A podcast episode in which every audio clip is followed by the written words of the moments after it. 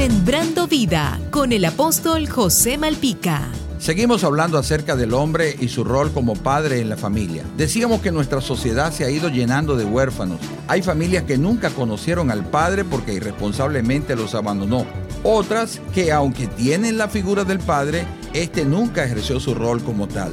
Decíamos ayer que una familia sin la figura del padre era como un avión de dos motores y que uno de ellos se apagaba en pleno vuelo. Ese avión nunca volverá a volar bien. En estas últimas décadas, la sociedad se ha ido desviando de la importancia que tiene la paternidad.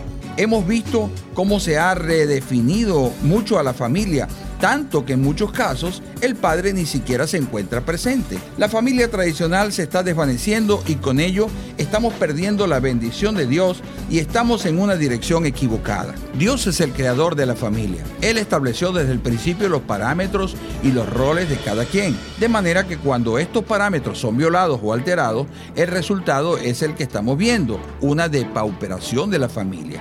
Amigo que me escuchas, hay que volver al modelo original que Dios estableció y el hombre como cabeza juega un papel insustituible. Volvamos nuestro corazón a Dios. Arrepiéntete de haber actuado de espalda a Él y entrégale tu corazón a Jesús. Y recuerda, Jesús te dice, no te dejaré ni te desampararé. Sembrando vida con el apóstol José Malpica.